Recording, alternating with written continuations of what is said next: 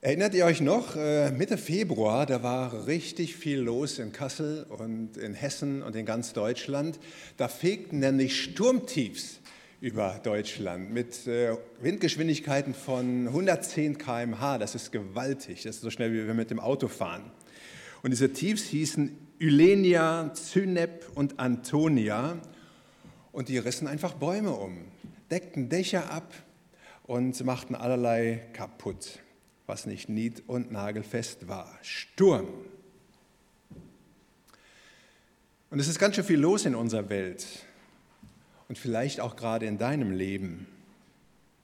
Und es ist tatsächlich so, unser Leben gleicht keiner ruhigen, spiegelglatten See.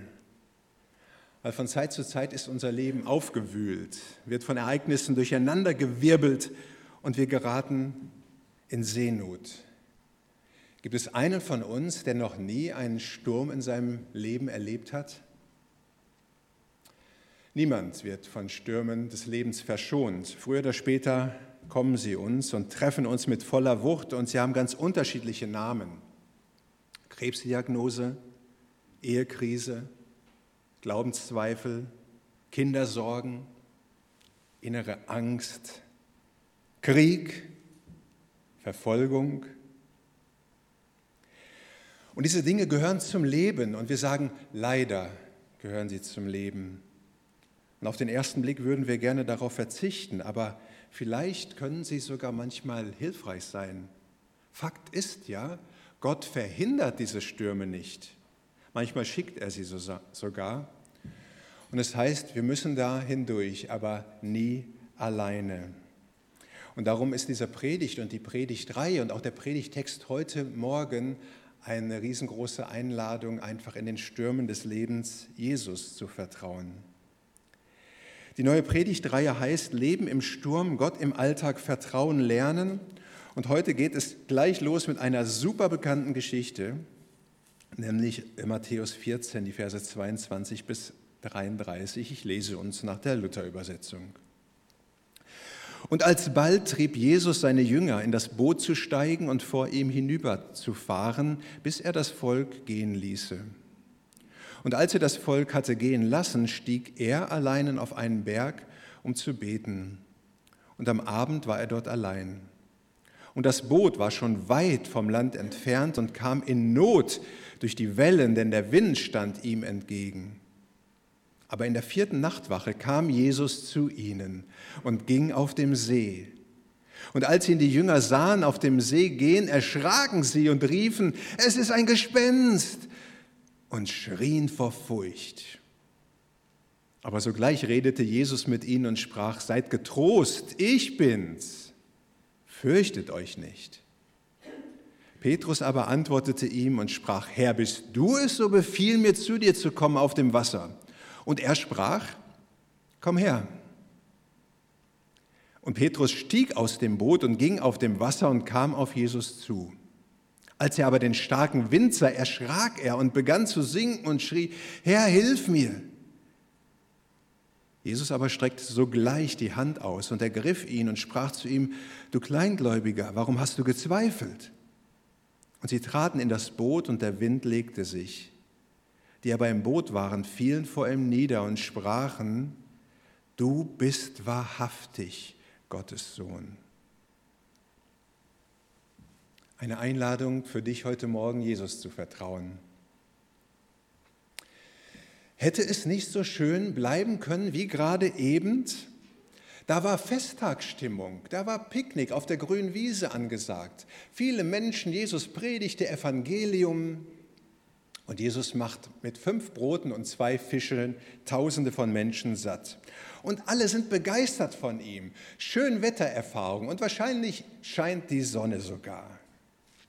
Und ich kann mir vorstellen, dass die Jünger fröhlich pfeifend nun in ihr Boot stiegen und sagen, gut Jesus, bis später, wir fahren schon mal rüber. Eine Seefahrt, die ist lustig. Aber Jesus hat einen anderen Gedanken. Er treibt sie in das Boot, heißt es. Und er führt sie bewusst in diese Gegenwinderfahrung. Er zwingt sie dazu. Und dann kommt der Sturm. Und es ist die Grunderfahrung von Nachfolgerinnen und Nachfolgern von Jesus, dass ihnen Gegenwind ins Gesicht bläst. Auch wenn sie natürlich gerne hätten, am gedeckten Tisch mit Jesus zu sitzen und fröhlich Picknick zu feiern und bedient zu werden. Aber Jesus tischt ihnen einen Sturm auf. Und erst in der vierten Nachtwache kommt Jesus zu ihnen auf den See. Und das ist zwischen drei und sechs Uhr morgens. Das heißt, die zwölf Jünger haben da schon locker sechs Stunden gegen den Wind gekämpft. Sie haben die Erfahrung gemacht, es geht nicht vorwärts. Sie haben die Angsterfahrung gemacht. Sie sind kraftlos, sie sind erschöpft, vielleicht sind sie sogar mutlos. Mein erster Gedanke heute Morgen von Vieren, im Alltag mit Jesus rechnen, sich von Schreckgespenstern nicht schrecken lassen. Jesus ist nicht da, aber jemand anderes ist da. Oder besser gesagt, es ist da, das Gespenst. Und es gab auch schon damals solche Klabautermann-Geschichten. Und nachts war die Zeit der Dämonen und Gespenster und die erfahrenen Seeleute schlottern vor Angst und schreien wie kleine Kinder. Es ist doch ganz erstaunlich, dass die Jünger, die schon manches mit Jesus erlebt haben, eher davon ausgehen, dass ein Gespenst zu ihnen kommt, als dass Jesus sich um sie kümmert. Sie rechnen in dieser rauen Situation natürlich nicht mit Jesus und verfallen in Panik. Und ich finde es toll, dass die Bibel so ehrlich ist und eben schildert, dass die Jüngerinnen und in dem Fall ja nur Jünger keine Glaubenshelden waren. Und sie sind damit ein Spiegelbild von uns heute. Manche Schreckgespenster kommen auch in unserem Alltag auf uns zu. Schulprüfung, Auseinandersetzung mit dem Vorgesetzten, eine chronische Krankheit, Corona, Arbeitslosigkeit, Probleme mit den Kindern, Geldsorgen. Wie reagierst du da? Wie reagieren wir da? Oh, Schreck, ein Gespenst. Und der Blick ist gelähmt und Hoffnungslosigkeit macht sich breit. Alles hat keinen Sinn, das Gespenst ist so stark. Wir kommen nie an, keiner kann helfen. Und das ist der normale Blick auch ein Stück weit, Resignation und nur allzu menschlich die Reaktion der Jünger. Die andere Möglichkeit wäre, Ärmel hochzukrempeln und zu sagen, jetzt erst recht Attacke. Und du redest dir Mut zu und sagst, auf geht's. Ich werde das schon schaffen, wenn ich mich genug anstrenge, komme ich das schon durch und ich werde meine Angst überwinden. So der tatkräftige Typ. Jesus wirbt darum, im stürmischen Alltag mit ihm zu rechnen und ihn einfach mit ins Boot zu nehmen. Und darum kommt er mitten in der Nacht auf dem See gelaufen, mitten zu ihnen, damit das so geschieht. Und er ihnen sagt, ich bin doch da, auch jetzt, und ich habe die volle Kontrolle. Er hätte sie ja auch unbemerkt auf dem See überholen können. Er hätte auch einfach auf der anderen Seite auf sie warten können. Und die erfahrenen Seeleute hätten es bestimmt auch irgendwie über den See geschafft. Aber nein, Jesus kommt zu ihnen und spricht ihnen zu für die nächsten Erfahrungen, die sie machen werden mit Sturm und Gegenwind. Seid getrost, ich bin's. Fürchtet euch nicht. Gespenster und Geister und Dämonen wollen an, Angst machen. Jesus nimmt die Furcht und er spricht sein göttliches Ich bin, ich bin's hinein in ihr Leben und in dein Leben. Und das erinnert an diesen brennenden Dornbusch, an dem Gott Mose begegnet ist und sagt, ich bin's. Ich bin der ich bin. Ich bin da. Und ich werde da sein, egal was passiert. Diese Geschichte soll dich auch ermutigen, rechne doch mit Jesus und gib nicht den Schreckgespenstern in deinem Leben die Macht. Und hier ist immer eine Entscheidung gefragt. Darum zweitens mit der Kraft von Jesus rechnen. Und hier kommt Petrus ins Spiel. Und er ist sich sicher, wenn es wirklich Jesus ist, der auf dem Wasser geht, dann kann ich meinem Herrn auf dem Wasser entgegengehen. Ich habe mir gedacht, auf so eine Idee muss man erstmal kommen. Ich glaube, niemand von uns wäre auf so eine Idee gekommen. Aber ich denke, Petrus will damit nicht in die Geschichtsbücher eingehen, sondern er will bei seinem Meister sein Und ich finde das so stark und vorbildlich von Jesus. Und es spricht für das Vertrauen von Petrus, dass er die Beine über die Reling schwingt, mitten in dem Sturm und auf Jesus zugeht. Und er macht die Erfahrung, ja, es funktioniert. Es trägt. Er trägt. Jesus macht es möglich. Und ich wünsche uns auch diese Erfahrung, etwas Besonderes im Glauben zu erleben, ein Wunder, und dem großen Gott zu begegnen. Aber die Frage ist, geben wir ihm die Möglichkeit dazu? Schwingen wir in unserem Leben unsere Beine über die Reling oder bleiben wir doch im vermeintlichen, in der vermeintlich sicheren Nussschale? Leider, und ich sage das auch von meinem Leben, ist Gott oft nur in der Theorie groß.